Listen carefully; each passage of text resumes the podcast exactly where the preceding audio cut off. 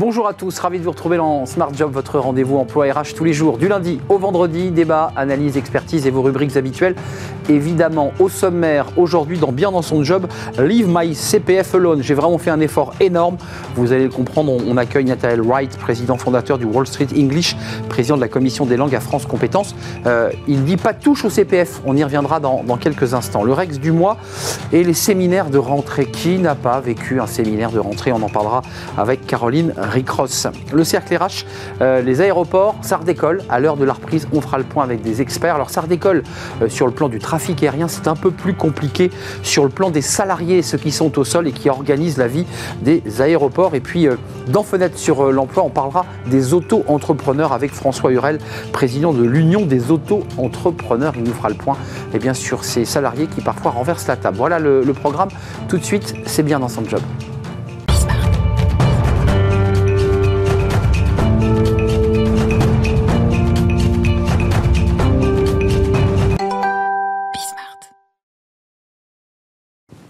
Bien dans son job. Je l'évoquais, je, vais parler en, français évidemment. On parle du CPF. Alors vous l'avez peut-être entendu, euh, euh, ce compte personnel de, formation, il est un peu remis en question, il est critiqué, il y a des abus.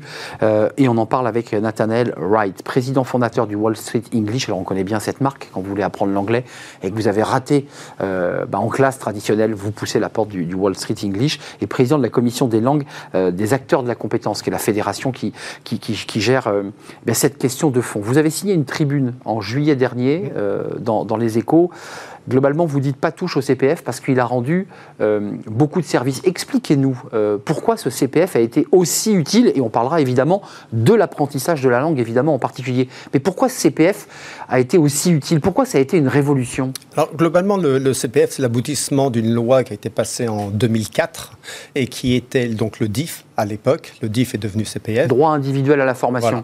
Et on s'est rendu compte en 2004, les partenaires sociaux se sont rendus compte que finalement, les fonds de la formation professionnelle, quand ils étaient contrôlés par les entreprises, le fameux budget de formation de l'entreprise, ou par euh, les OPCO, c'est-à-dire les, ceux qui contrôlent les branches de ces mêmes entreprises, étaient réservés au col blanc. C'est-à-dire qu'on réservait la formation aux personnes qui en avaient le moins besoin. Le message aujourd'hui du président, c'est de dire on va réserver la formation aux chômeurs, euh, ceux qui ont le plus besoin, et donc on va accentuer. Tout le monde aura un CPF, voilà. un compte abondé. De 500 euros par an. Et le salarié pourra, euh, évidemment, en péréquation euh, du coût de la formation, pouvoir lui-même choisir, c'est ça, hein, sur une liste de formation. Oui, alors il a deux, cas de figure. Soit il a suffisamment d'argent pour acheter la formation et il l'achète, soit il l'abonde, il rajoute, mais l'État subventionne une très grosse partie du budget de la formation. Par exemple, si vous allez abandonner à hauteur de 20%, l'État en aura quand même payé 80%, et c'est du jamais vu dans le monde entier. Ça ne se, dans tous les autres pays du monde, il n'y a pas de telles aides à la formation. On va parler de l'anglais, ça se passe comment euh, chez les Britanniques quand on veut se former, qu'on veut apprendre le français et qu'on veut... Comment ça marche Il n'y a pas de bah, CPF On paye. On paye sa formation. Hum. Euh, de sa poche. Oui. Ou alors vous avez la chance d'avoir une entreprise qui voit suffisamment d'intérêt à vous faire parler anglais et qui donc vous. Euh, en l'occurrence français. voilà. Et qui donc vous, vous paye votre formation français. Euh, un, mot quand même sur les abus, parce qu'on a vu beaucoup de reportages, beaucoup de détournements du CPF, beaucoup d'entreprises à la fois voraces, et puis du harcèlement téléphonique pour aller chercher le CPF des salariés, ce qui est devenu infernal pour beaucoup. Mm. vous le reconnaissez, enfin la fédération reconnaît quand ah même bah, qu'il faut mettre... Non seulement on le reconnaît, mais on s'en plaint. On est les Évidemment. victimes.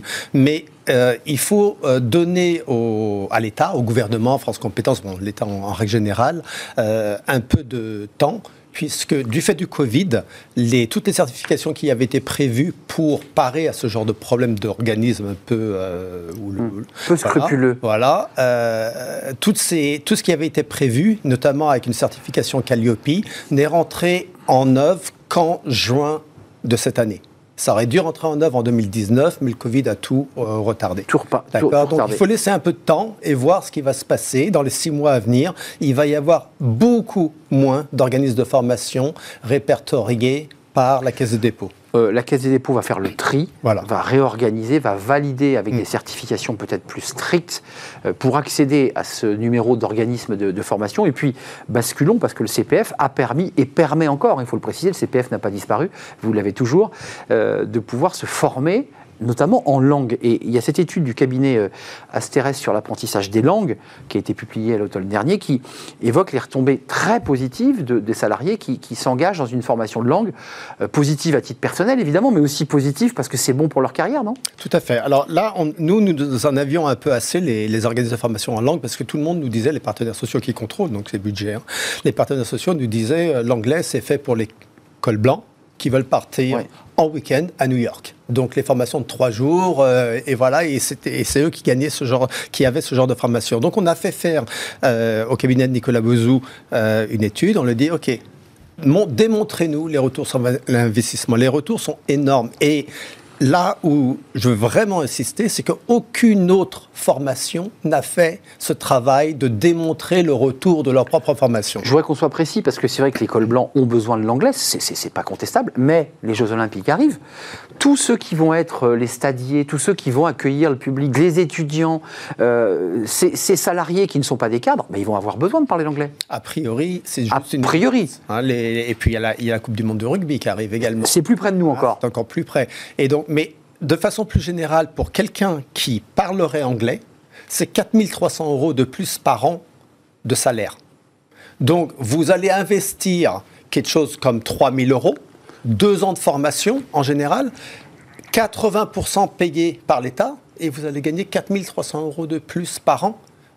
À un moment où on parle de pouvoir d'achat, c'est en moyenne deux mois de salaire de plus par an.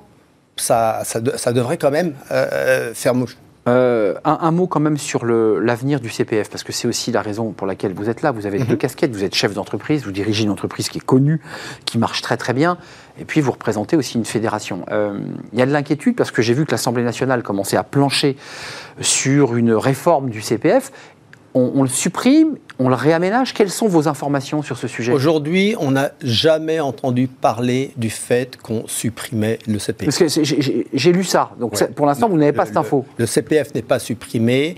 Les les abondements de l'État tous les ans ne sont pas modifiés ce que l'on cherche à faire aujourd'hui, c'est sortir ce qui ne devrait pas être financé par le CPF. Donc les organismes euh, euh, frauduleux qui n'ont rien à faire dans des circuits de formation Bah écoutez, par exemple, vous faites de l'alpinisme en anglais. Hmm. Donc l'alpinisme n'est pas certifié, l'anglais l'est, donc l'organisme rajoute de l'anglais dessus pour être certifié. Hmm. Et tout, ce, tout ce genre de pratique-là va disparaître. Donc en fait, des, choses qui ne sont pas directement utiles pour le salarié, euh, parce que l'alpinisme, ou des activités, je dirais, de loisirs purs. Et des choses qui ne sont pas directement utiles dans un but professionnel. Euh, CPF, ça doit être professionnel. On préserve le CPF, on le réorganise, on le nettoie euh, de ces scories. Pour vous, aujourd'hui, euh, en termes d'activité, là je me tourne vers le chef d'entreprise, il euh, y, a une poussée des, Français, des salariés et pas que des cols blancs à apprendre l'anglais? Est-ce que quand ils poussent la porte de l'établissement, ils vous disent, écoutez, moi j'ai fait 10 ans d'anglais et je suis nul? C'est terrible comme constat quand même. Alors on a fait, faire, on a fait une étude justement pour France Compétences qui malheureusement dans ses logiques de réduction de budget penserait à ne plus financer les moins bons en anglais en disant bon finalement ils sont trop loin d'un niveau de, de professionnalisation. Donc on les lâche. Donc les nuls, tant pis pour eux. Euh, nous, on pense que c'est exactement le contraire. Hein. On va aider ceux qui sont les moins bien formés. C'est ce que le président a réclamé en euh, Donc, on a fait cette étude et il y a quand même un Français sur deux qui vient chez nous, qui est testé chez nous pour connaître son niveau et qui a moins qu'un niveau débutant.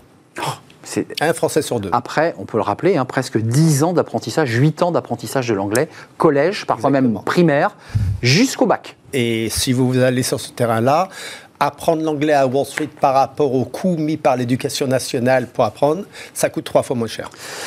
Ça sera le mot de la fin. Euh, à méditer cette réflexion sur euh, ce qu'on engage évidemment euh, dans, nos actions régaliennes et de leur efficacité. Merci à Nathel Wright d'être venu sur notre plateau, fondateur du Wall Street English et président de la commission des langues, justement des acteurs de la compétence, qui est la fédération évidemment qui travaille la main dans la main avec les, pouvoirs publics. Merci de nous avoir rendu visite. on fait une, pas une pause, non, non, on enchaîne évidemment avec Caroline Ricross avec le Rex du mois, les séminaires. Je ne sais pas si Wall Street vous le faites, mais les séminaires, bah, c'est parfait parfois pas toujours un moment super drôle. On en parle tout de suite.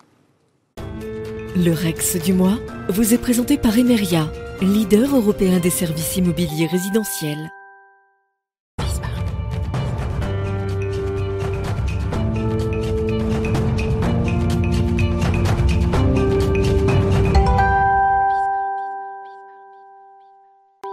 Le Rex du mois avec Caroline Ricross. Bonjour Caroline. Bonjour Arnaud, ça je, va je vous vois comme ça un peu abattu là. Vous allez nous parler des séminaires. Ben non, pourquoi? Comment ça abattu? Je me tiens droit. Droite, Euh, c'est bien les séminaires ou pas? Eh ben, c'est surtout, est-ce que surtout c'est une bonne ou une mauvaise idée d'en organiser un Eh oui. dans son entreprise?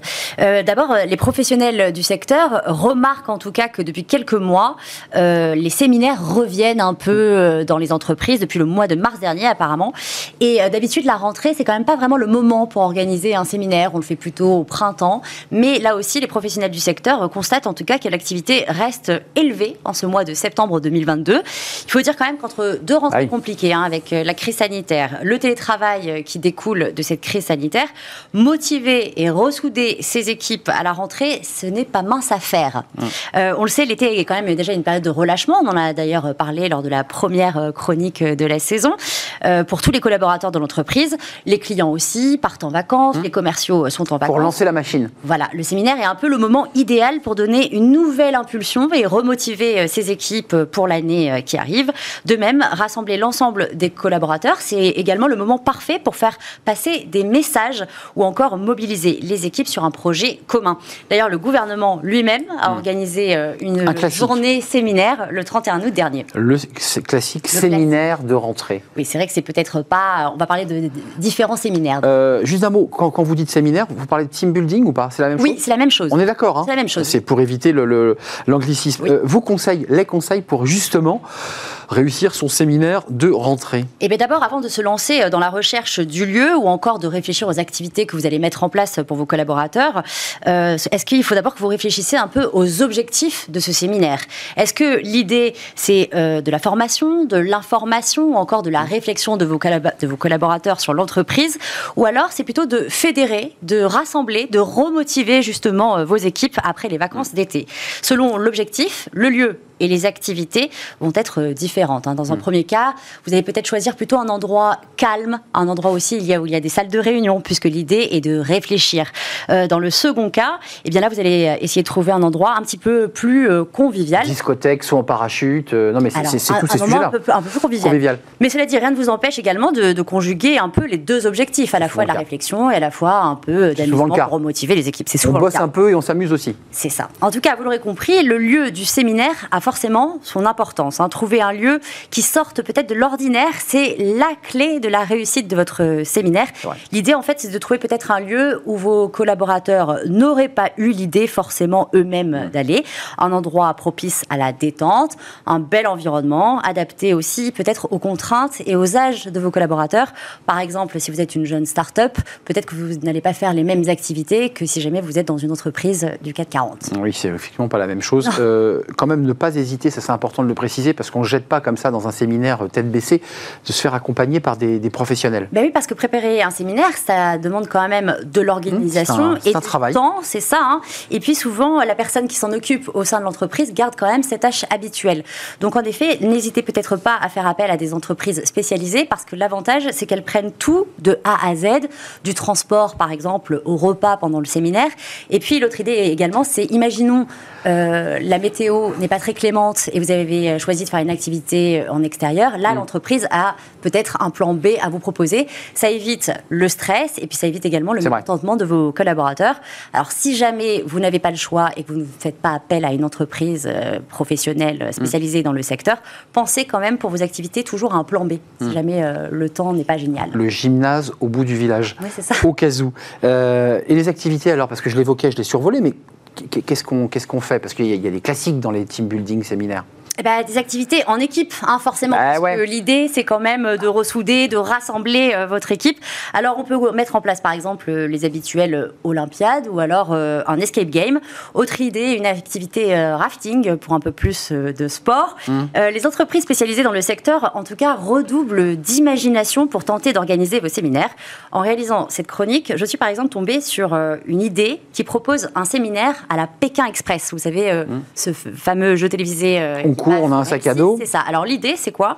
Vous donnez un euro à chacun de vos collaborateurs et ils doivent se rendre sur le lieu du séminaire par leurs propres moyens. Là, c'est une bonne idée. Stop, etc. Forcément, là aussi, c'est en équipe. Une autre idée. Il y a un manager qui surveille ou Il n'y a pas de manager. Vous mettez en équipe et puis c'est le premier qui, euh, les premières équipes qui vont Mmh. arriver. Un autre exemple, c'est à Chartres, une entreprise qui est spécialisée dans la cohésion d'équipe, qui propose des journées euh, d'entreprise où alors là tout, quasiment tout, est réalisable. La seule limite, en fait, c'est un peu l'imagination euh, de l'entreprise. Alors, par exemple, ils proposent des parcours en buggy, du ball trop, des résolutions. Du euh, ball trap. du Je connais le ball ball trop. trap. Non, et le buggy aussi, vous savez ce que c'est Ah, bah, bien sûr, je connais le buggy, Ah mais. ben, eh ben, Bah, c'est des voitures qui veulent. Avec des, ba- des balles. Ah, d'accord. euh, Ok. euh, des résolutions d'énigmes, des immersions en réalité virtuelle ou même, alors là, incroyable, un baptême en avion de chasse. Ouais. Tout est réalisable ou presque. Mais enfin, vraiment, à condition de payer. À condition de payer, bien Ouais, sûr. parce que ça dépend aussi évidemment du budget de ça l'entreprise. dépend hein. du budget de l'entreprise. Il faut préciser que c'est quand même un coût pour Ça a un l'entreprise. bon coût. Euh, les, les- quand même les tendances, parce qu'il y a un peu une mode dans les séminaires. Oui. C'est quoi un peu les tendances là?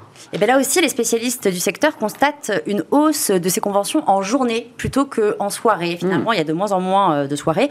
Justement, ils ont été interrogés dans le journal Le Parisien en début de semaine. Ils évoquent l'apparition en fait de deux tendances. Aujourd'hui, d'abord, la priorité pour les entreprises, c'est d'organiser un séminaire qui est à la fois convivial, mais qui est également respectueux de l'environnement. Oui. En fait, l'idée, c'est pas besoin de partir à des kilomètres pour faire quelque chose de sympa. En gros, pour organiser leur séminaire, les entreprises en fait privilégient désormais la proximité géographique. L'idée, en fait, c'est de prendre le train plutôt que de prendre l'avion. Vertueux, vertueux. C'est ça. Et puis l'autre tendance, c'est la campagne.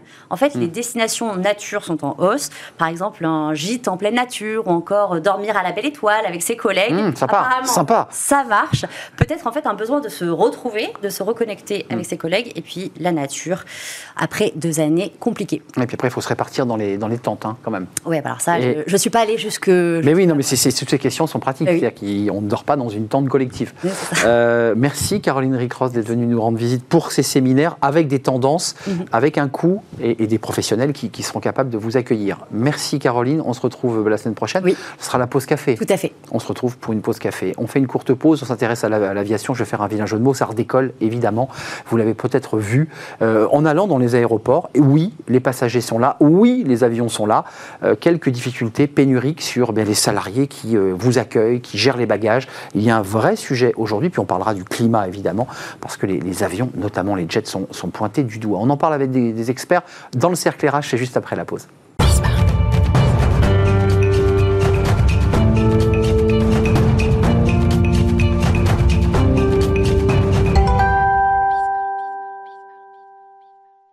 Le cercle RH, notre débat quotidien sur Smart Job, on parle du secteur aérien. Vous l'avez peut-être lu, vu, eh bien, le secteur redécolle pour faire ce vilain jeu de mots.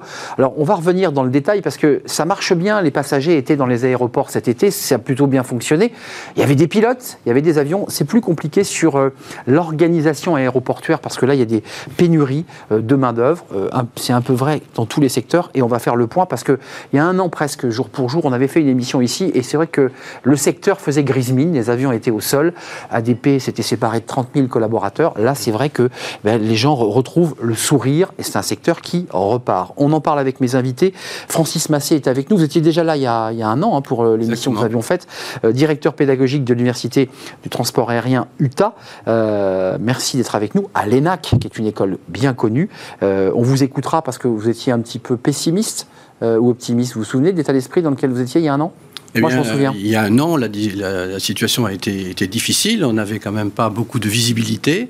Et vous étiez optimiste de mémoire. Vous disiez, euh, contrairement au Cassandre, Oui. l'aérien a encore de l'avenir. Je me rappelle très très bien. Oui, tout à fait. Je persiste. Je pense que le transport par air euh, demeure euh, un élément, un vecteur important de, de la mobilité euh, nationale, européenne et internationale. Et je crois que oui, l'avion a un avenir, surtout que on en reparlera sans doute, mais les- je ne connais aucun grand acteur euh, du secteur aérien qui est contre euh, la décarbonation. Je crois que On va y venir. tout le secteur est engagé vers euh, un service, un service de l'avion euh, propre. À vos côtés, Nicolas Policène. Bonjour Nicolas, merci d'avoir répondu à notre invitation. Délégué général de l'UAF, l'Union des aéroports français. J'évoquais la pénurie de main-d'œuvre. On parlera des pilotes et on parlera de l'organisation de ces aéroports qui, sont des, entreprises hein, à part entière. On fera le point avec vous dans, quelques instants. Et puis Laurent Timsit, merci d'avoir répondu à notre invitation. Vous êtes le délégué général de la FNAM, la Fédération nationale de l'aviation et de ses métiers. J'ai que vous vous emboîtez les uns aux autres parce qu'il y a des éléments communs D'abord, un, petit mot sur les jets, comme ça on va régler l'affaire tout de suite. C'est monté très fort cet été, mmh. cette histoire de jets, puis c'est revenu dans l'actualité euh, sénatoriale, puisqu'elle ne nous a pas échappé, que les sénateurs écologistes avaient déposé une proposition de loi bah, pour euh, limiter, voire même interdire, me semble-t-il, euh, ces jets. Ça, vous dit quoi? Est-ce que ça vous choque ce débat posé par les jets? L'idée qu'on utilise ce jet pour faire des déplacements presque pour aller faire ses courses? D'abord, je crois qu'il faut signaler que le débat est très confus. Il faut savoir aussi ce qu'on entend derrière euh, jet privé.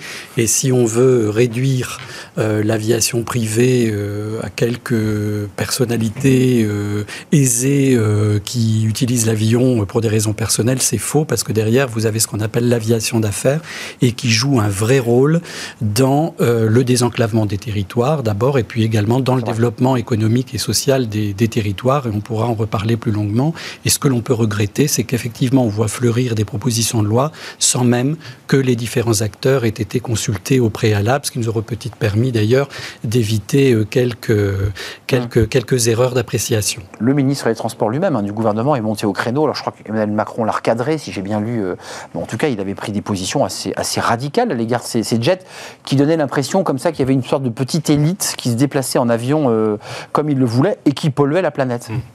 Oui, alors peut-être ça, mérite effectivement de rappeler quand même un, certain nombre de choses. C'est-à-dire, l'aviation euh, d'affaires, hein, c'est 243 euh, 000 vols par an en France, euh, c'est 100 000 emplois, c'est essentiellement vraiment des gens qui se déplacent pour des motifs à faire, sur des liaisons pour lesquelles d'ailleurs il n'y a pas d'autres alternatives la plupart du temps. Donc il y, a une véritable réalité économique derrière. Après, il y a effectivement un enjeu de décarbonation, mais qui est un enjeu euh, de décarbonation de l'ensemble du secteur aérien. Et là encore, enfin, deux choses sur, sur, ce sujet. La première, c'est que euh, ça sera sans doute un des premiers secteurs à se décarboner, l'aviation d'affaires, parce hmm. que c'est des plus petits avions, donc pour lesquels... Plus facile, techniquement. Voilà, techniquement. Un enjeu technique. Techniquement, il y aura des solutions plus faciles et plus rapides à mettre en œuvre.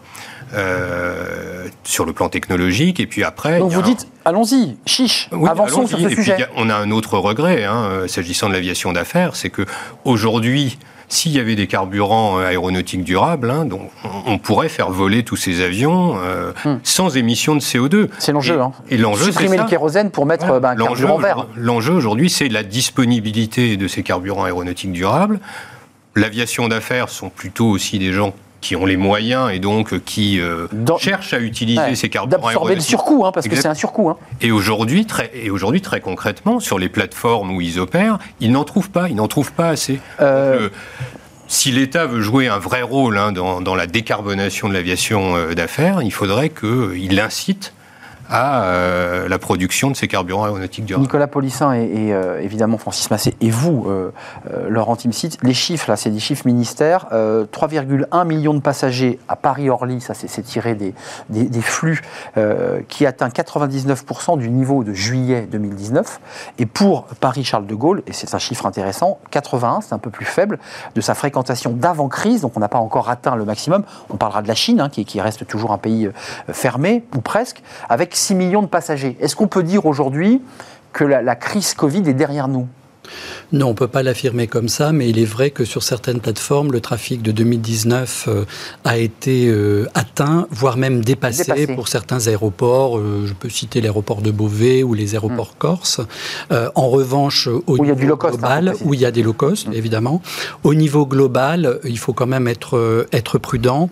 Si je reprends les chiffres du premier semestre de cette année, on est sur les aéroports français à moins 26% de trafic par rapport rapport à, à 2019. D'accord. Et les perspectives euh, 2022 pour l'ensemble de l'année, on serait à moins 20% quand même hein, par rapport à 2019. Donc on voit que on est encore dans une phase de reprise et il faut rester très prudent parce que si l'été a été bon, on ne sait pas du tout comment l'automne euh, va, Ouais, va être. Il y a quand même beaucoup d'incertitudes. De nouveau, le Covid hein, revient en dans la. particulier à la crise politique, euh, En- crise en Ukraine euh, et d'autres facteurs qui peuvent encore jouer sur le trafic aérien. Euh, Il y, a- il y a un effet, parce qu'on on- on traite de l'emploi, parce que le secteur aérien, crée de l'emploi, beaucoup d'emplois directs et indirects. Euh, on recrute des pilotes, Francis Massé, parce que ça, c'est. Vous accompagnez évidemment la pédagogie autour de, la formation de ces, ces pilotes et de cette école, l'ENAC, à travers l'UTA. Euh, on recrute, les compagnies recherchent des pilotes. Donc ça veut dire qu'il y a un besoin de remplir les avions. Puis au même moment, on voit des aéroports qui disent nous on trouve plus de bagagistes, Euh, on trouve plus de personnel sur le terrain pour pouvoir accueillir, accompagner les passagers. Comment vous regardez ce paradoxe? Alors d'une part, euh, simplement rappeler d'abord que l'ENAC est une grande école euh, française, européenne, L'une des plus célèbres, j'ai envie de dire. de, de rang international. Et, et- et sa, sa singularité, c'est qu'elle forme à la fois des contrôleurs aériens, des ingénieurs du transport aérien Oui. et, des, et des pilotes. Et des contrôleurs aériens. Donc pas de souci de pénurie d'emploi et on les, on les Donc, prend dans de ce l'école point là. de vue-là, il y a une, une dynamique qui permet à ces trois métiers forts euh, dans le secteur aérien de travailler ensemble, de se connaître culturellement. Ensuite, euh, sur la, la question de la pénurie, il y, a, il y a plusieurs aspects qui peuvent être posés. D'une part, on parle beaucoup euh, euh, des, des personnels, des personnels au sol, et c'est vrai qu'il faut s'interroger, mais c'est vrai aussi du, du domaine des apprentis pour dans la construction aéronautique, etc. exactement ça. Il y, a, il y a de vrais vrais sujets de recherche de compétences, Euh, et donc là, il y a un, un enjeu Ah, il y a un fort. enjeu, là. Il y a un enjeu fort en matière de formation professionnelle continue et évidemment de formation initiale. J'ajoute Et d'attractivité de ces métiers. Exactement. Et, et j'ajoute là-dessus qu'il faut quand même s'interroger de façon euh, tout à fait lucide euh, sur le pourquoi euh, aussi euh, qui fait que ces gens manquent.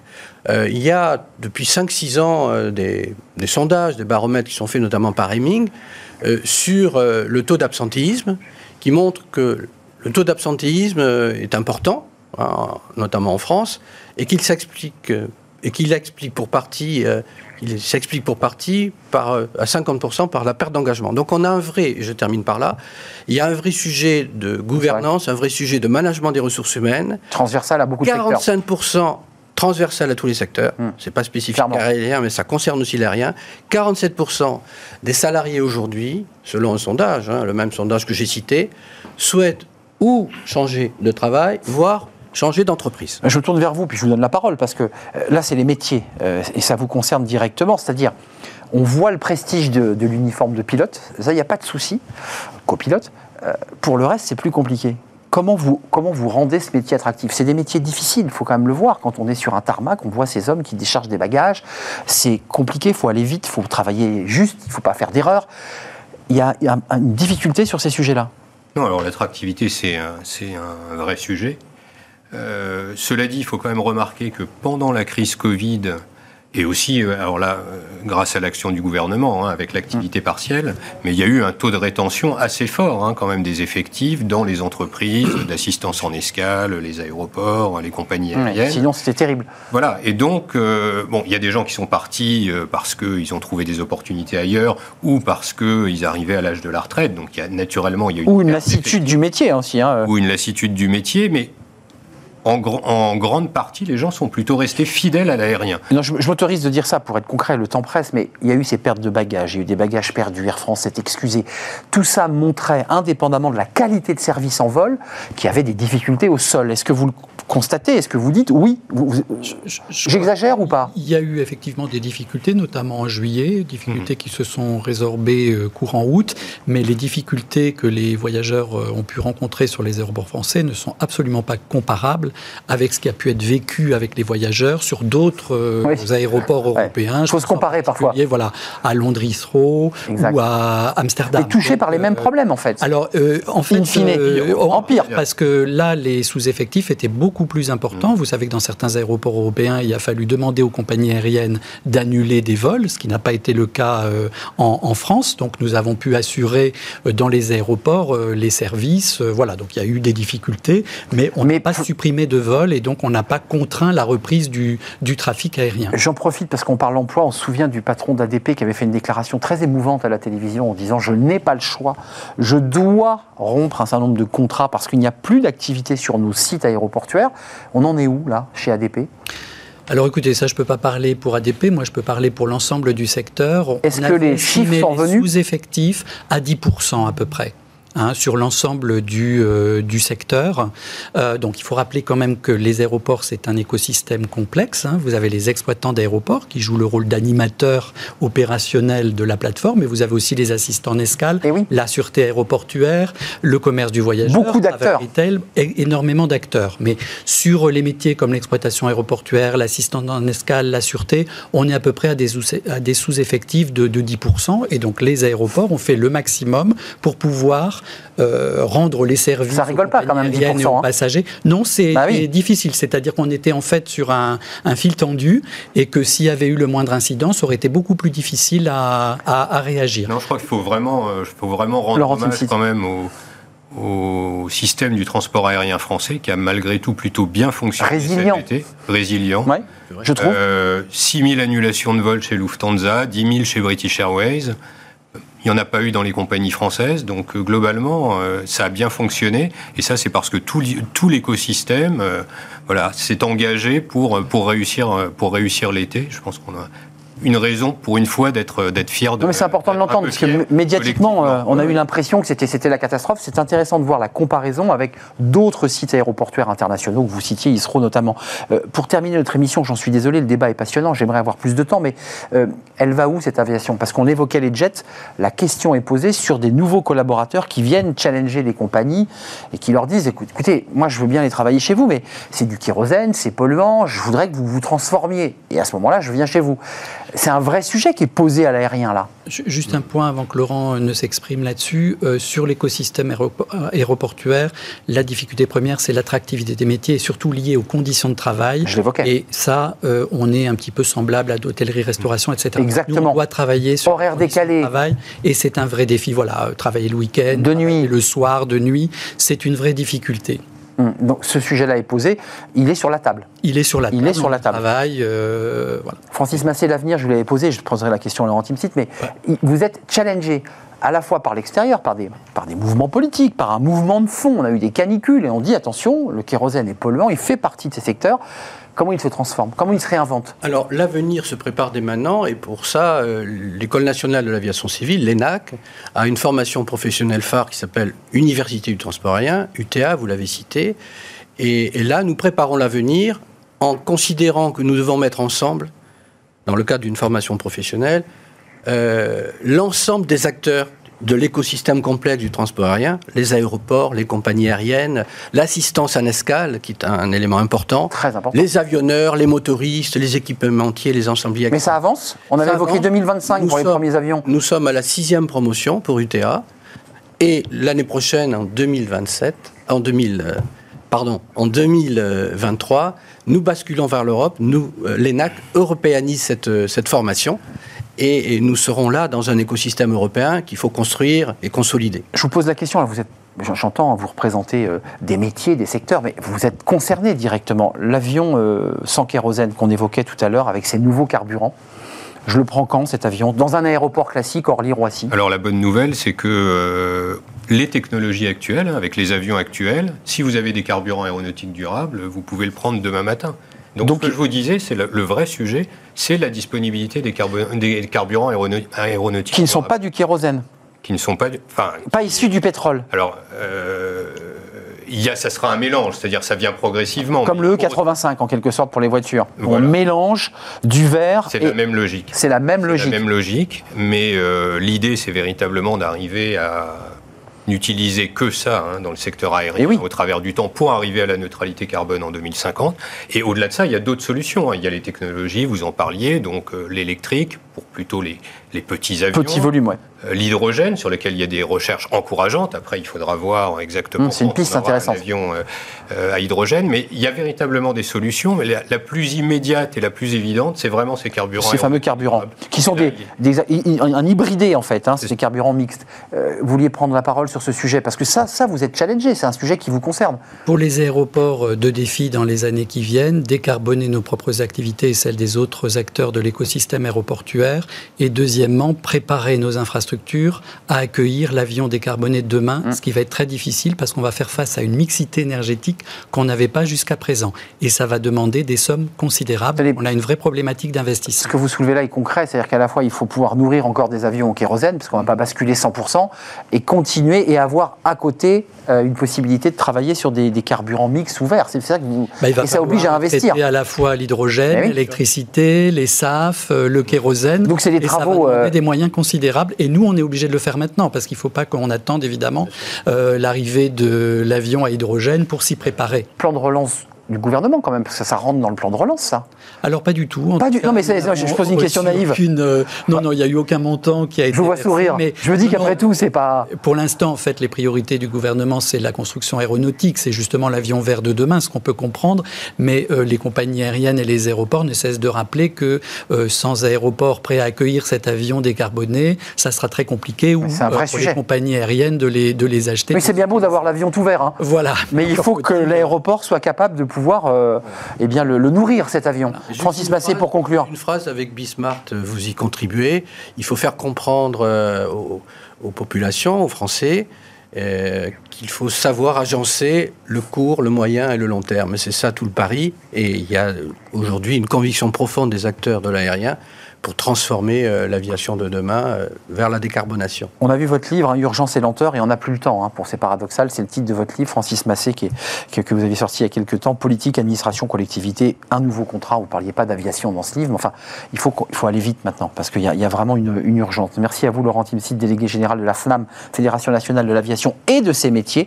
Euh, attractivité, redonner envie aussi de- de- d'aller travailler sur des plateformes aéroportuaires, parce que c'est quand même des univers, ce sont des petites villes, ces aéroports. Merci à, Nicolas Policène d'être venu nous rendre visite, délégué général de l'UAF, l'Union des aéroports français.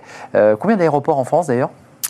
Alors on a 130 aéroports en France métropolitaine avec une piste en dur. Avec une piste en dur, parce qu'on peut aussi Voilà. atterrir dans certaines On peut zones. avoir des aérodromes avec des pistes en air. C'est vrai. Et là, c'est euh, près de 500 pistes. C'est ça, pour des, pour des aérodromes évidemment plus modestes, qui accueillent des avions, j'imagine, plus modestes. Oui, oui, tout à fait. Merci à vous trois de nous avoir éclairés sur ce sujet. On tenait beaucoup à, à- à suivre ce dossier et on va continuer à le suivre sur l'aviation et ce secteur qui crée euh, de l'emploi. On termine notre émission justement avec Fenêtre sur l'emploi. On parle recrutement et on parle des auto-entrepreneurs. Ça cartonne, on en parle tout de suite.